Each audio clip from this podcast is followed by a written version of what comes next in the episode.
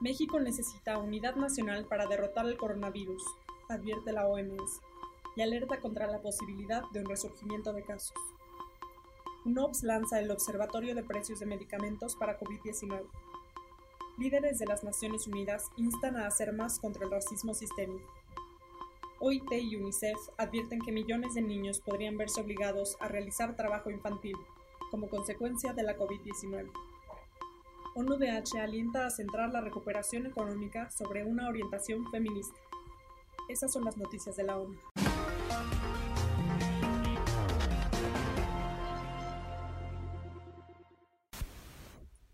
México necesita unidad nacional para derrotar el coronavirus. El país ocupa el tercer puesto de los 10 países con mayor cantidad de muertes, informaron los expertos de la Organización Mundial de la Salud que calificaron la situación que se vive como difícil y desafiante, y dijeron que debe ser abordada con mensajes claros de las autoridades. Michael Ryan aseguró además durante la conferencia habitual de la organización que el país norteamericano es el número 3 de la lista de 10 naciones con el mayor número de muertes. La situación en México es claramente difícil y desafiante. Un 37% de las pruebas que se están haciendo están saliendo positivas, aseguró Ryan.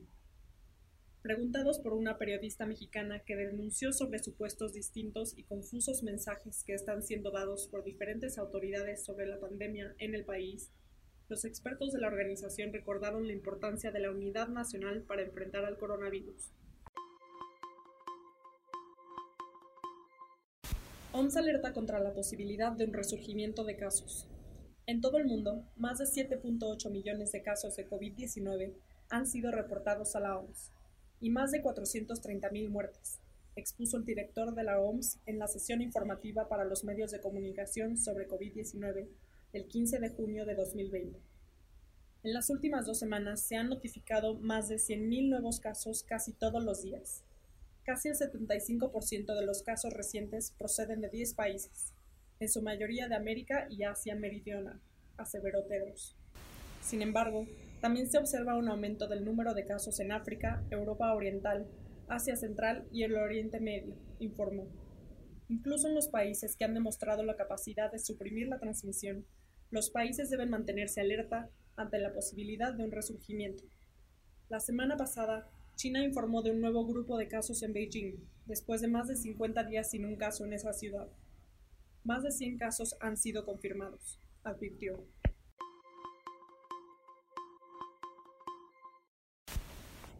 UNOPS abre a los gobiernos y a la sociedad civil el acceso al Observatorio de Precios de Medicamentos para COVID-19.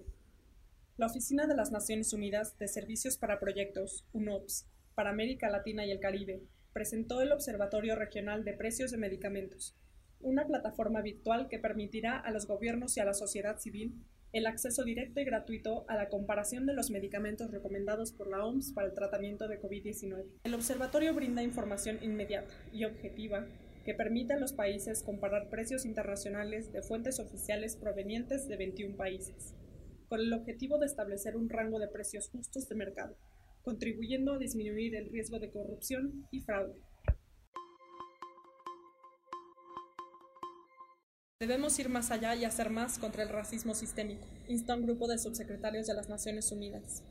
Ha llegado el momento de pasar de las palabras a la acción, urge un grupo de 20 líderes de alto nivel de las Naciones Unidas de descendencia africana, subsecretarios generales de las Naciones Unidas, que publicaron una declaración personal y contundente, en la que expresan su indignación por el racismo generalizado y sistémico. Los líderes de alto nivel de las Naciones Unidas de descendencia africana se posicionaron en un comunicado acerca de las protestas Las vidas de las personas negras importan y otras manifestaciones masivas en contra del racismo sistémico y la brutalidad policial Debemos ir más allá y hacer más. Ha llegado el momento de pasar de las palabras a la acción. Es momento que la Organización de las Naciones Unidas intervenga y actúe de manera decidida para contribuir a poner fin al racismo sistémico en contra de las personas afrodescendientes y otros grupos minoritarios. A casi 500 años del inicio del repugnante comercio transatlántico de personas africanas, usemos nuestra voz colectiva para satisfacer las aspiraciones de nuestras comunidades que esperan que las Naciones Unidas usen su fuerza moral como institución para incidir en el cambio mundial, expresaron. Millones de niños podrían verse obligados a realizar trabajo infantil como consecuencia de la COVID-19, advierten OIT y UNICEF. Millones de niños corren el riesgo de tener que realizar trabajo infantil como consecuencia de la crisis del COVID-19, lo que podría propiciar un aumento del trabajo infantil por primera vez tras 20 años de avances, según se desprende de un nuevo informe de la Organización Internacional del Trabajo, OIT, y el Fondo de las Naciones Unidas para la Infancia, UNICEF.